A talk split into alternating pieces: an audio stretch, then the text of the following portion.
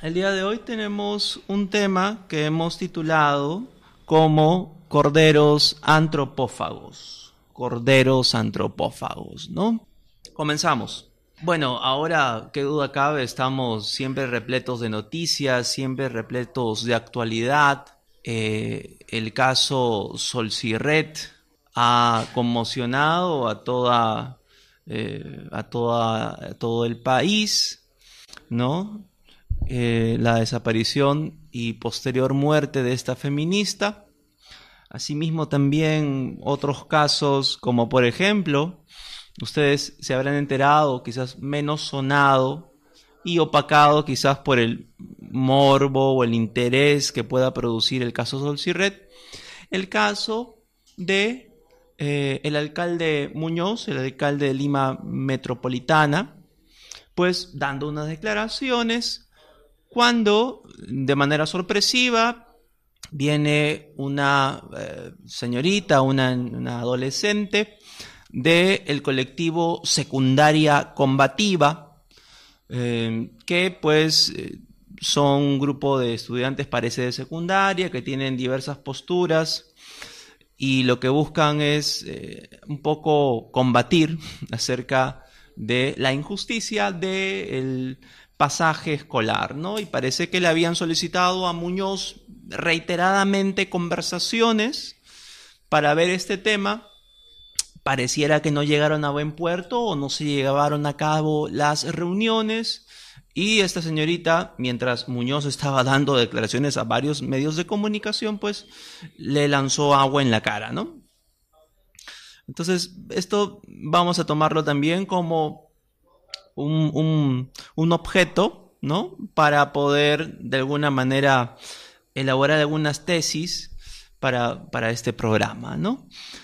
Y un caso menos sonado, menos sonado, pero como es eh, aún más violento y, aún más radical y aún más censurable, el caso de una niña que fue violentada sexualmente por eh, un, anciano en un KFC. ¿no?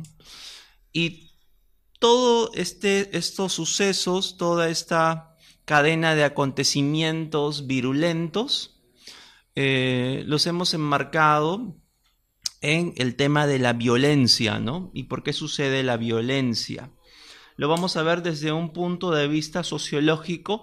Sociológico porque, porque y esto me da pie a poder comentarles algo que, realmente me parece digno de resaltar, que el día de hoy ha fallecido una importante lumbrera del saber a nivel mundial y orgullo latinoamericano, por supuesto, el argentino Mario Bunge, ¿no? Quizás un tanto más conocido por eh, las personas que estuvieron en la universidad en las décadas de los 80. Mario Bunge ha sido pues un físico y un filósofo con eh, su principal texto y el cual yo recomendaría poder leer o releer su libro La ciencia, su método y su filosofía, en el cual habla y discurre acerca del método científico que, duda cabe, es la estructura didáctica en la cual nosotros desarrollamos nuestros quehaceres, sustentamos nuestros razonamientos y perfilamos nuestros procesos. Así que el método científico que Bunge proponía ahí, y que desde luego no es que sea su creación, pero él magníficamente eh, de manera quirúrgica, eh, estableció términos y pautas bien establecidas eh, para dar paso al método científico, hablando de su método y hablando de su filosofía. La primera parte un tanto se deja leer, se deja leer, yo creo que no, no, no es una primera lectura, por supuesto, ¿no? No, no lo recomendaría como primera lectura, pero todo el, libro es magnífico. Hay quizás por ahí una, una parte en la, eh, en la parte tercera, que por ahí, en la parte tres cuartos, que por ahí se pone un tanto denso, pero lo demás deja magníficas enseñanzas, ¿no? Y dentro de esas enseñanzas, que bueno, ya les hemos dicho el triste fallecimiento de Mario Bunge, pero su obra permanece, es que Bunge decía que la ingeniería es física y química aplicadas, ¿no? La ingeniería. La medicina es biología aplicada. La psiquiatría es psicología y neurología aplicadas, ¿no? Se dan cuenta eh, la, de alguna manera la dicotomía que existe entre una ciencia teórica y su aplicación, ¿no? Eh, de igual forma también él pensaba, y esto para los políticos o aquellos que les interesa la política, debiera llegar a ser algún día, decía Bunge, que la política realmente se convierta en lo que es, que es sociología aplicada, ¿no?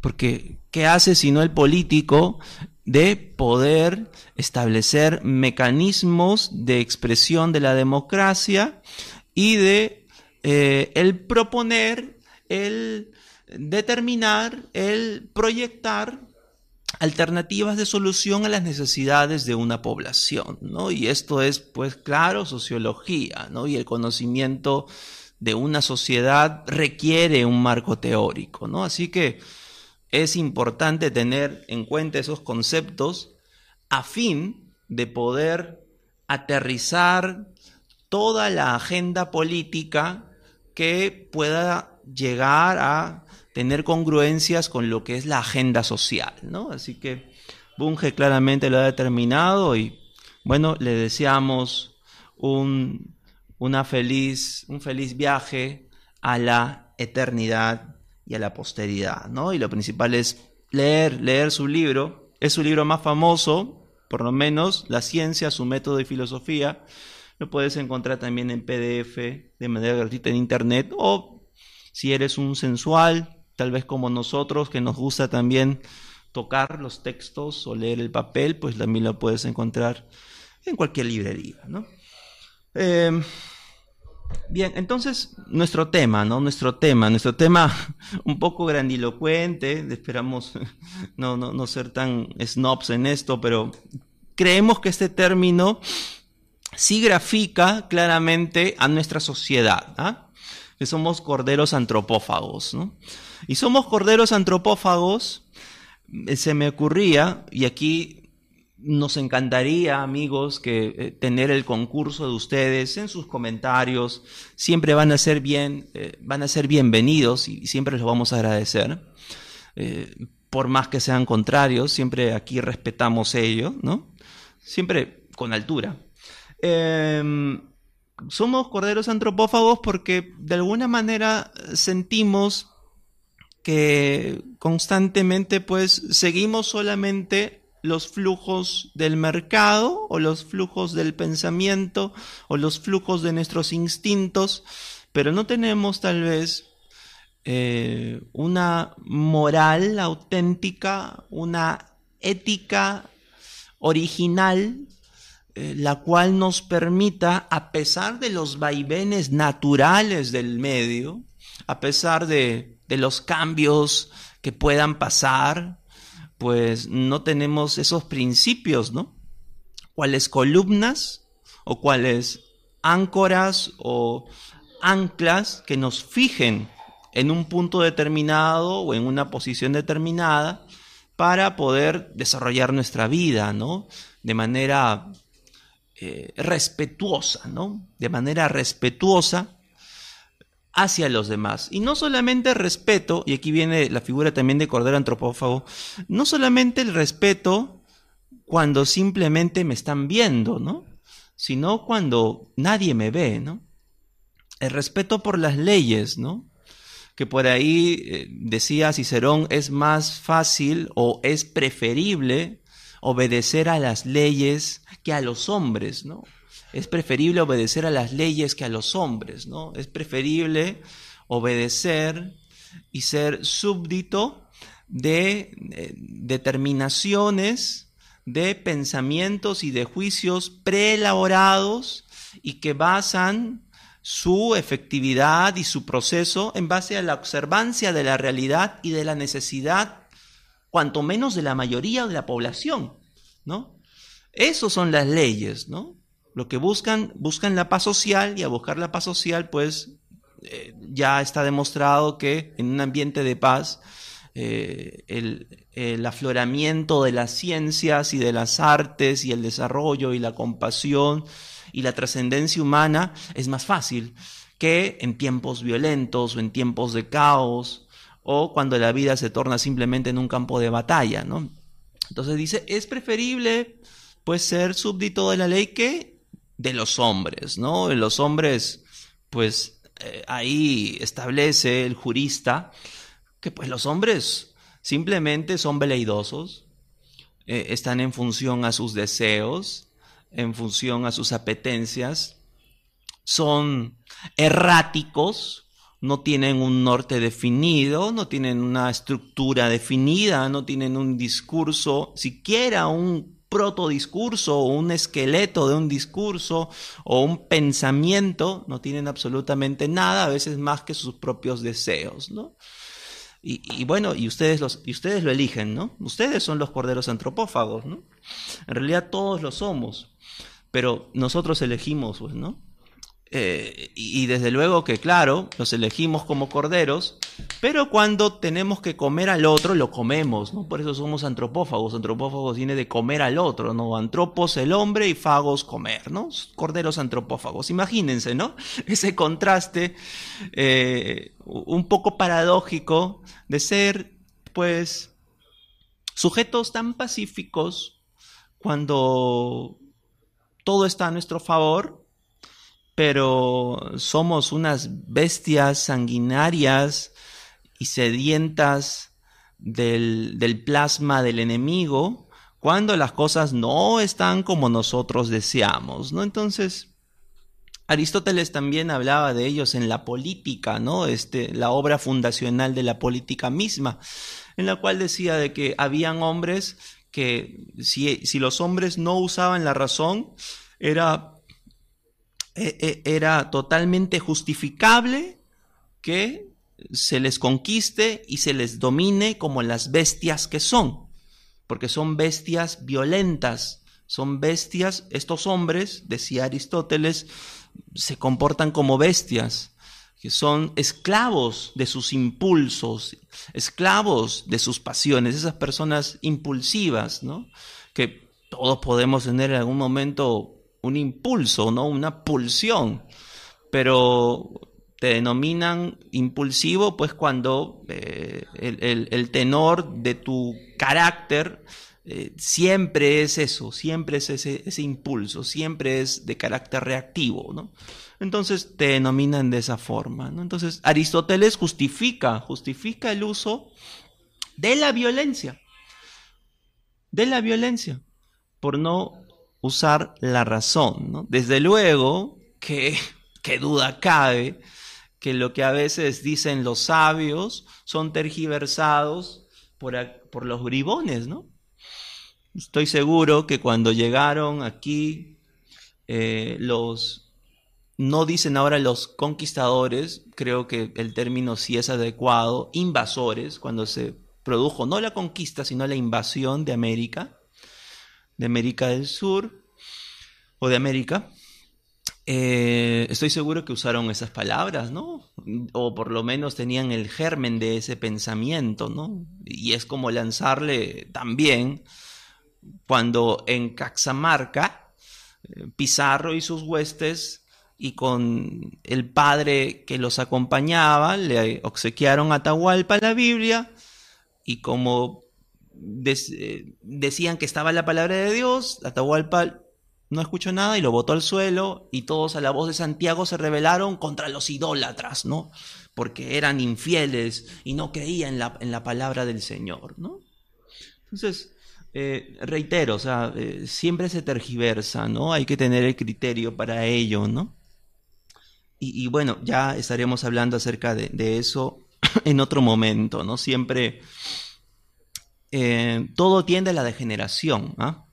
todo tiende a la degeneración, todo, tiene, todo, todo tiende a la entropía, es la segunda ley de la termodinámica, todo tiende a la entropía, al, desorden. Si no existe un cuidado permanente de, determinado sistema, este tiende a la entropía, esto tiende al desorden, a la degradación.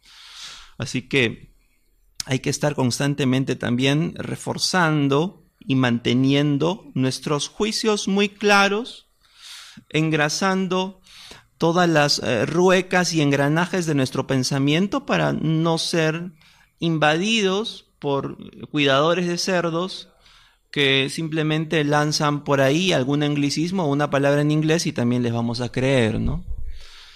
Hay de todo, hay de todo, hay buenos y malos, ¿no? Como lo dijimos el programa anterior con nuestro compañero, nuestro amigo invitado eh, vegano, ¿no?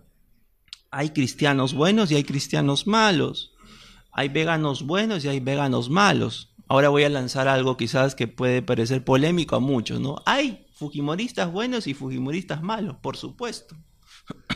Estoy seguro. Hay personas que de buena fe son buenas, pagan sus impuestos, o son gente muy humilde, que simplemente están agradecidas con el chino, ¿no? Están muy agradecidos con él. Pero pues, eh, y ahí a veces no solamente es, es también lo habla Aristóteles, no es, no es que yo sea bueno y haga el bien, ¿no? O sea, el hombre, el hombre bueno solo hace el bien, sin mirar a quién. Pero el hombre prudente piensa en las consecuencias de sus acciones, ¿no?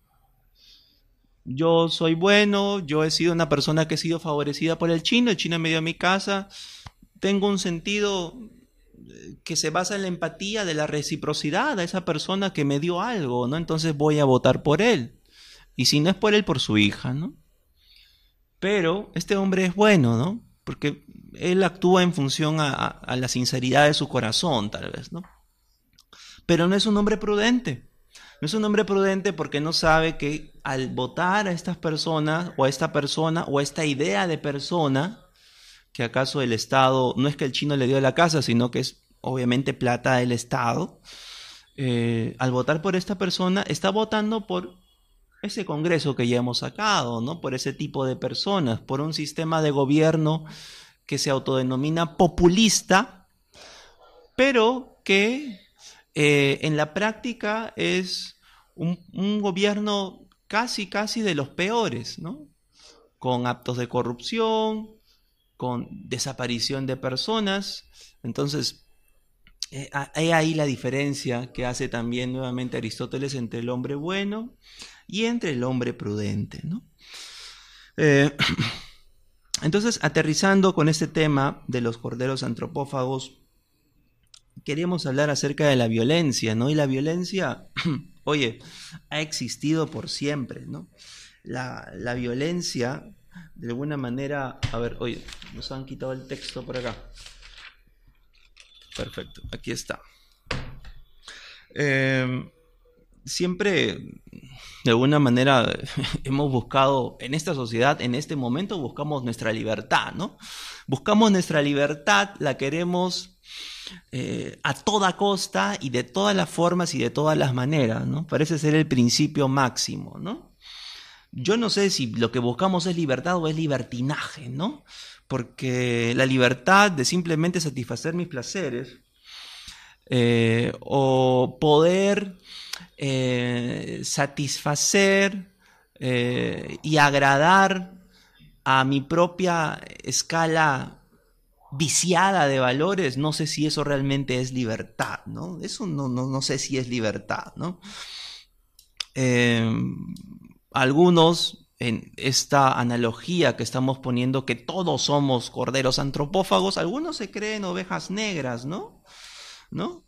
Algunos se creen ovejas negras y creen luchar contra el sistema, y, y algunos pueden serlo de verdad y otros no.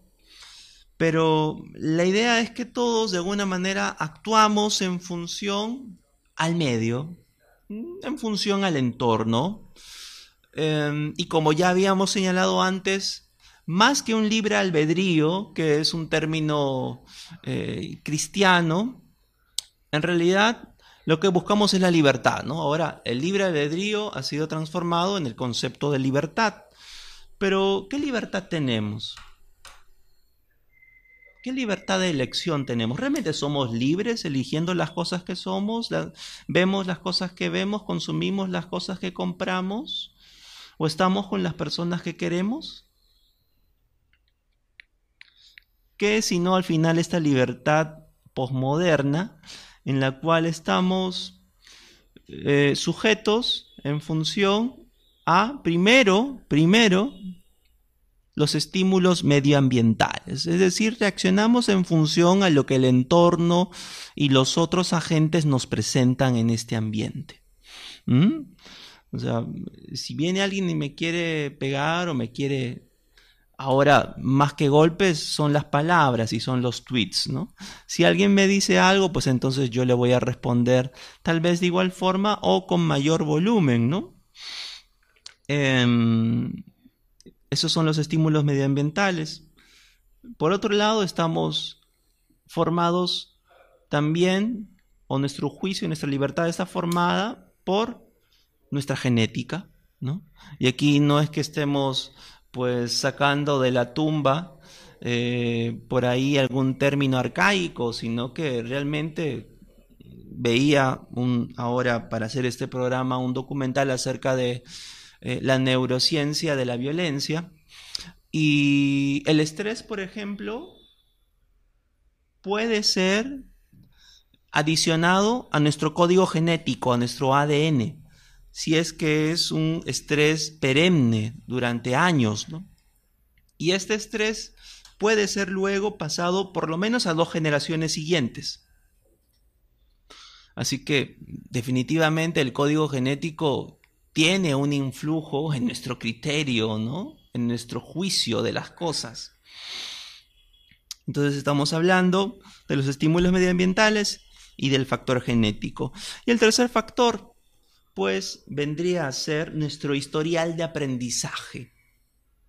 Nuestro historial de aprendizaje. Y cuando yo hablo de historial de aprendizaje no es solamente los libros que leo, sino, por ejemplo, cómo esos libros han influido en mi juicio y al influir en mi juicio, en mi pensamiento, han influido en mi acción y cómo esa acción, eh, con, el, eh, con el continuo ejercicio de la misma, me ha permitido elaborar una actitud y esta actitud, desde luego, pues eh, va hacia lo que es un destino, hacia lo que es una vida, ¿no? Es así, es así entonces de que el concepto de futuro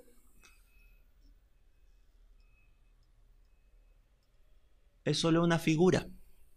Es solo una figura para poder entender el tiempo, ¿no? Para poder entendernos. Pero en, realidad, el futuro es consecuencia del presente.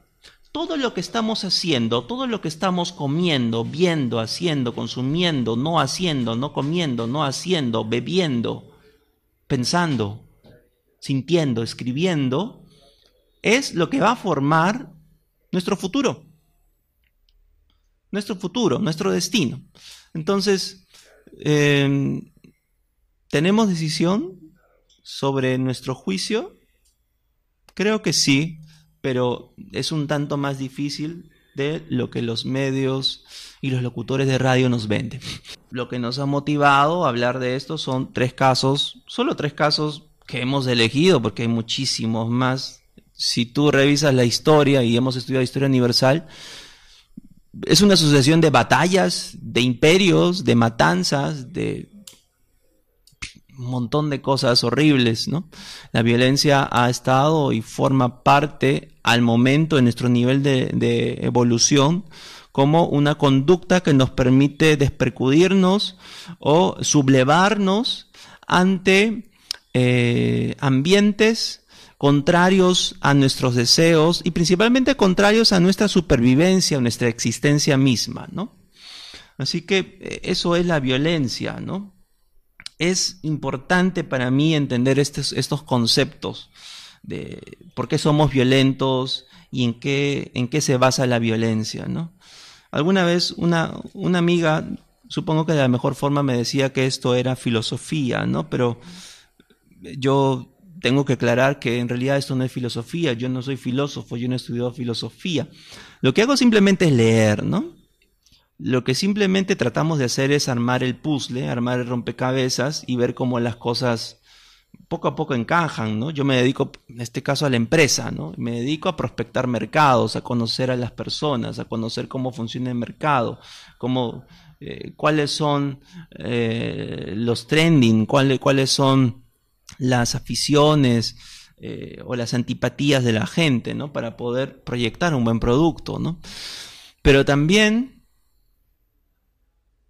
pues, es un deber, un deber, un deber que te da un privilegio, un deber el informarse y el cultivarse para poder hacer las cosas que haces de la forma mejor posible.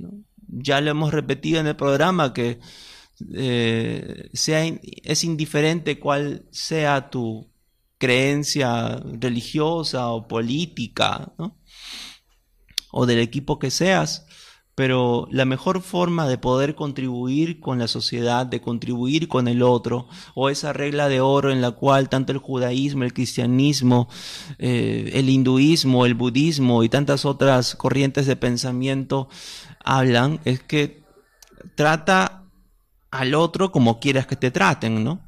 Y la mejor forma de hacerlo es haciendo bien nuestro trabajo. No hay más secreto que ese, es haciendo lo mejor posible nuestro trabajo, ¿no?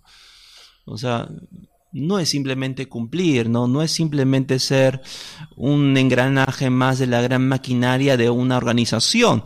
Es hacer lo mejor posible.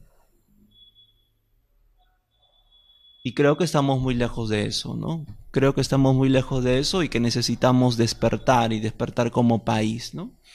Y para despertar como país tenemos que abrir nuestras mientes, afilar nuestros oídos y nuestros sentidos y poder hacer las cosas lo mejor posible.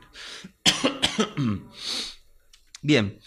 Em, la violencia ha sido siempre con natural a nosotros, ¿no? La violencia ha estado en toda nuestra historia y como decimos, tiene que ver principalmente con nuestro instinto de supervivencia.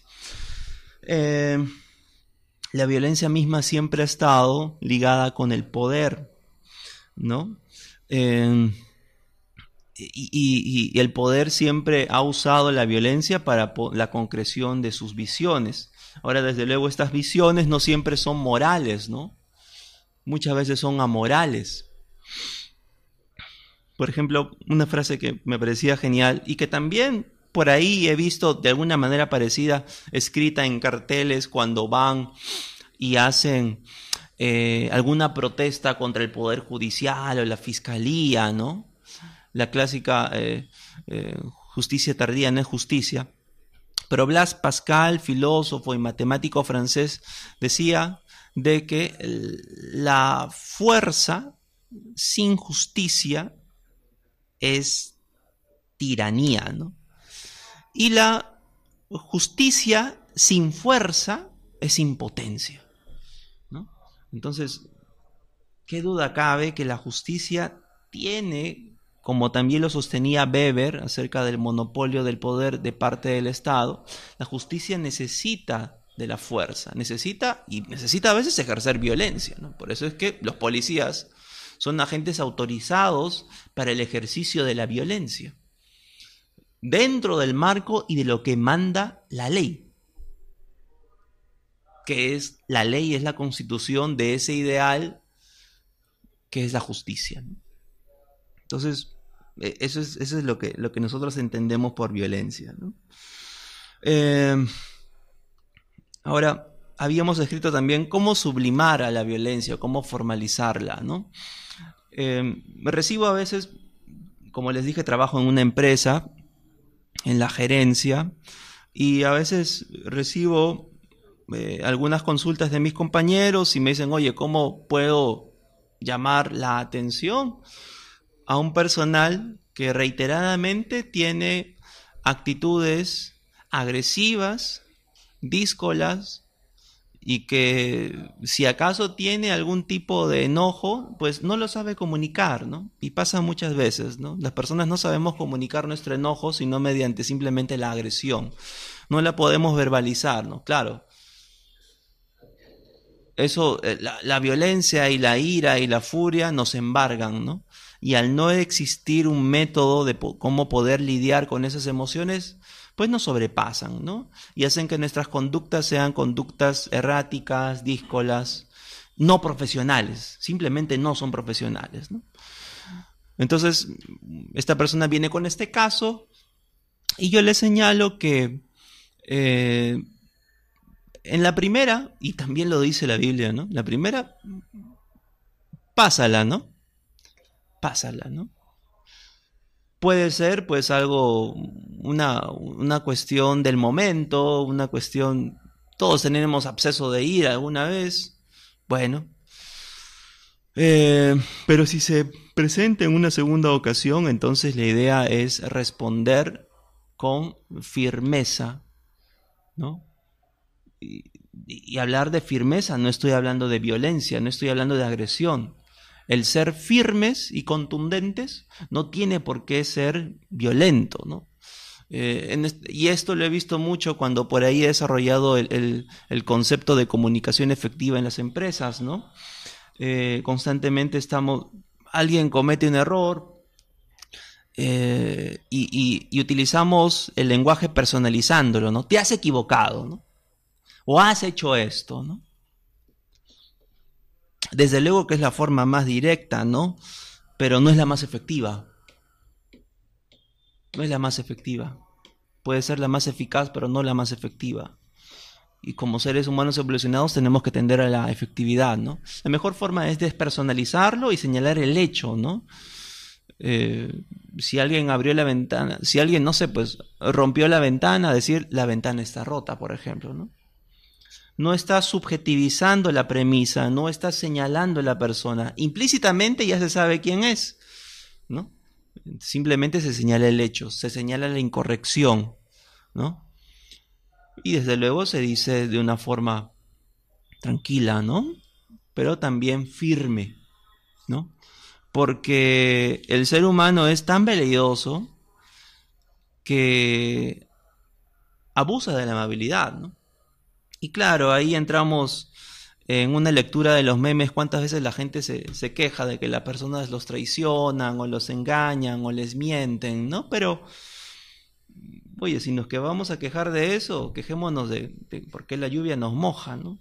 El ser humano es así, en su gran mayoría, porque la virtud es escasa por lo mismo que no es virtud, porque es virtud, ¿no? Es escasa por eso, ¿no? Entonces, hay que prepararnos para ello, ¿no? Hay que prepararnos para ello. Y más aún en el mundo de los negocios y en el mundo de la empresa. ¿no? Eh, el caso Solcirred, ¿no? el caso Solcirred. Eh, hay muchas lecturas que se pueden hacer. Hay muchas lecturas. Vamos a hacer una lectura que tal vez no he escuchado eh, y no por eso es, es eh, distinguida, sino simplemente es particular, ¿no? Eh, es un acto absolutamente reprobable, es un acto que no debe pasar, pero busquemos la causa, ¿no? La etiología, ¿por qué pasó esto? Las causas, a fin de poder prever esto, porque esto nos puede pasar a cualquiera, ¿no? Los crímenes pasionales en, en una sociedad donde estamos ahorita buscando la proyección de nuestras emociones en todo el éter, en todo el ecran de las pantallas. O sea, está solo un paso, ¿no? Eh, a mí, a mí eh, por ejemplo, no, no, yo he visto esta señorita Aguirre y este señor Kevin, que son las personas que la pareja que ha asesinado a esta señorita Red, ¿no? Y, mi madre me decía algo muy curioso, ¿no? Desde su, sabiduría, ¿no?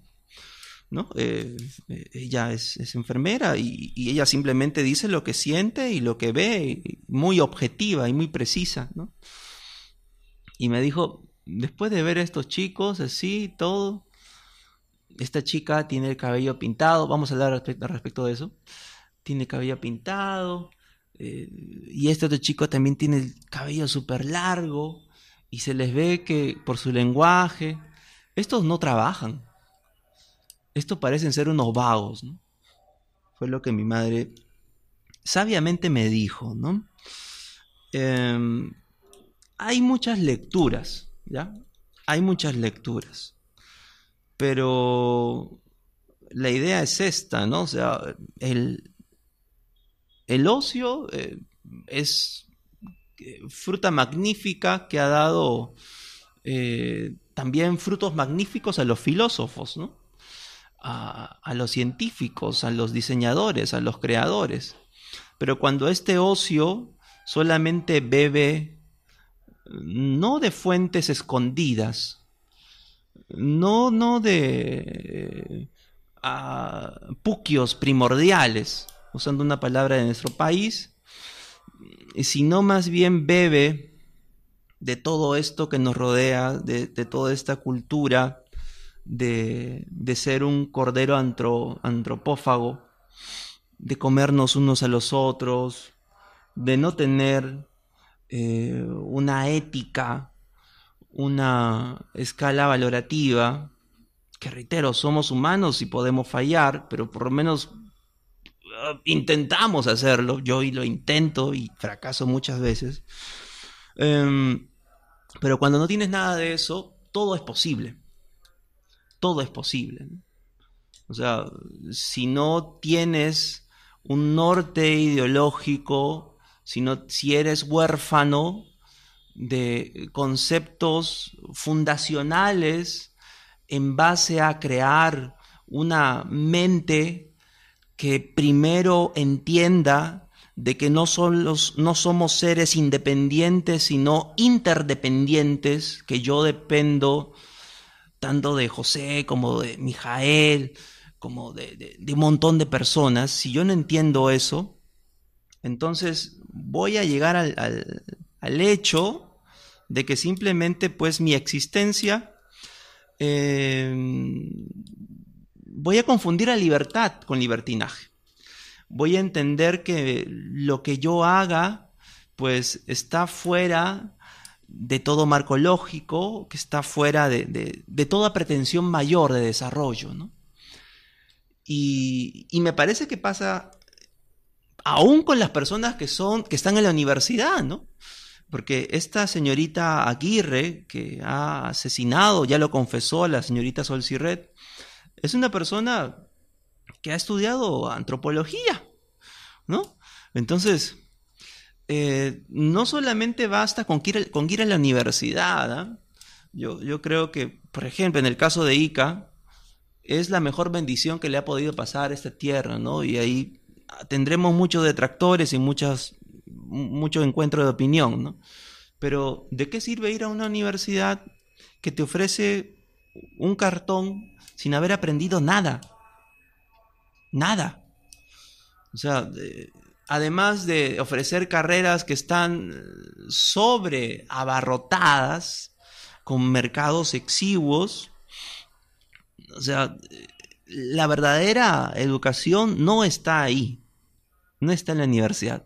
Thomas Carlyle, escritor inglés, decía que la verdadera universidad está en los libros. Ciento por ciento de acuerdo.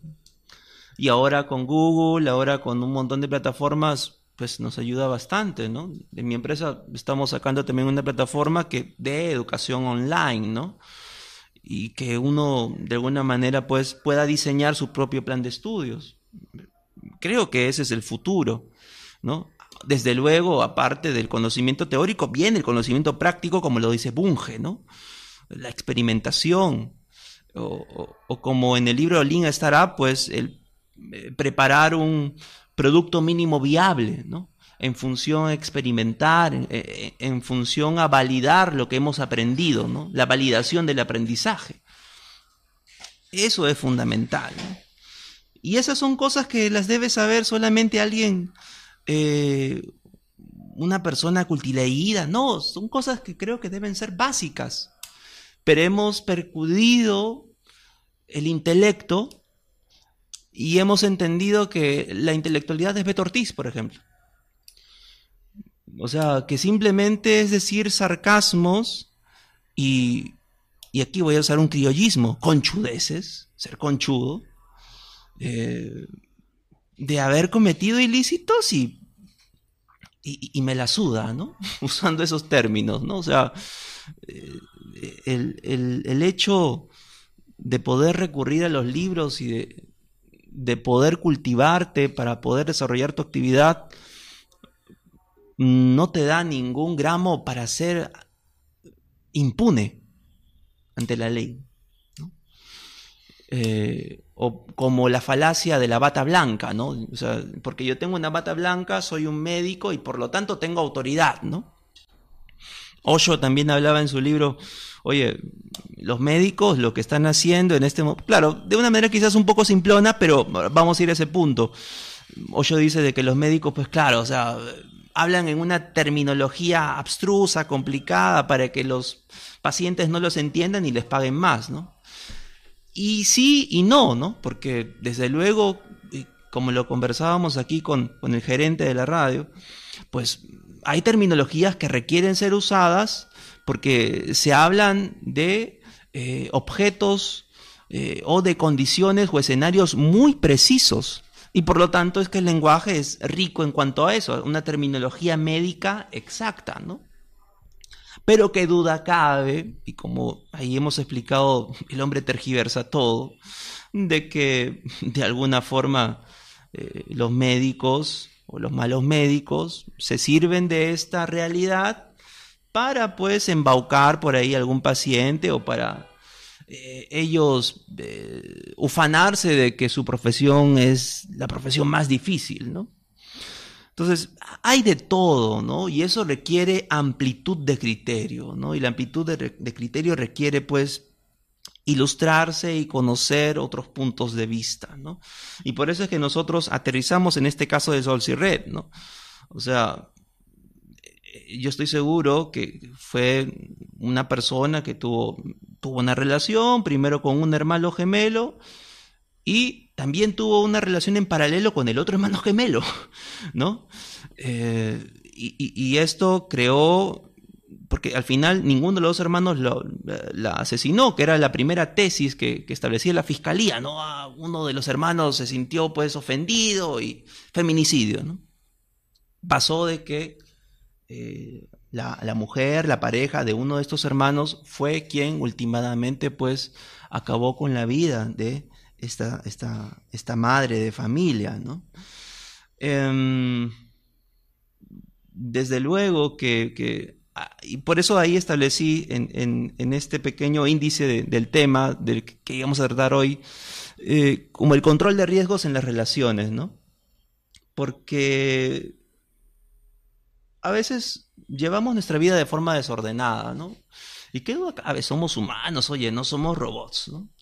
Eh, llevamos nuestra vida en función al guion teatral de nuestra vida, no, no al manual, eh, no al manual de funcionamiento de una lavadora. Claro, yo entiendo eso, ¿no? Em, es, más, hablando del orden, oye, si no me equivoco, Piaget, ¿no? Vi una foto en la cual él tenía su habitación y era un basural de libros, una, una, cloaca de, de, clásicos, ¿no? Tenía libros y rumas por aquí y un café por allá, ¿no? Y él eh, citó a Henry Bergson, creo que era, que había postulado de que existen dos tipos de orden, el orden geométrico y el, orden vital. ¿no? El orden geométrico es, digamos, como tengo mi escritorio, ¿no? voy a mi trabajo, lo ordeno muy bien. Eh, tengo mis files en determinado armario, tengo mis archivos bien ordenados, mis lapiceros tienen que estar guardados, esto no tiene que estar acá. Todo bien ordenado, bien geométrico, ¿ah? casi como algo minimalista.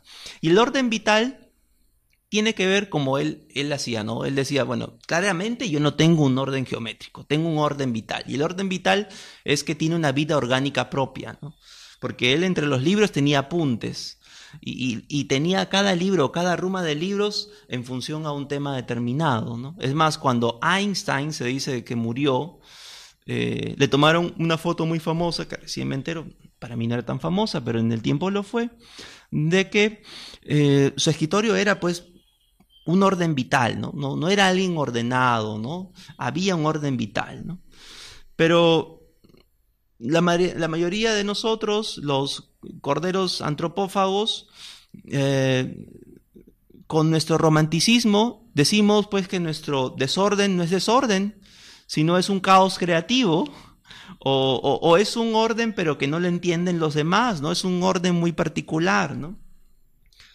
Y lo que sucede es que nuestro desorden también en nuestras relaciones y en nuestra vida, eh, aquí yo no voy a decir nada sobre la moral porque pues, hemos cometido todos muchos errores, pero desde luego que todo va degenerando, ¿no?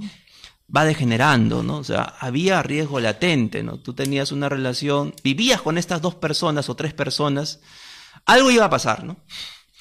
algo iba a pasar, ¿no? Estabas con un hermano y estabas con el otro, y ese hermano también tenía su pareja y estabas con los dos, algo iba a pasar. Algo iba a pasar, ¿no? Bueno, eso sí, nadie pensó, a lo mucho cualquiera pensaría, oye, bueno, por ahí hubiera sido una pelea de gatas y lo que se ve en, los videos virales, ¿no? Pero llegar a estos extremos y es que uno no conoce con quién vive, uno no conoce con quién está hablando, con quién está conversando. Entonces hay que tener ciertos eh, cuidados en cuanto a eso, ciertos cuidados en nuestras relaciones, colocar orden, ¿no? Colocar orden y, llevar una vida lo más eh, sencilla posible y empática con los demás, ¿no? Eh, pero bueno, eso, eso, es, eso es así, ¿no? Bien amigos, entonces estamos llegando a la parte final del programa. Eh, hemos hablado un poco acerca de esta figura, espero que se haya entendido, a veces somos un poco, poco complicados, pero, pero esperamos de todo corazón que se haya entendido. Y eh, nuevamente hacemos un voto de, eh, de fe, porque la fe no solo tiene que ser religiosa, por Mario, Mario Bunge, esperemos que donde esté, pues vaya hacia la eternidad y nosotros poder eh, nuevamente escucharlo y recordarlo en sus libros.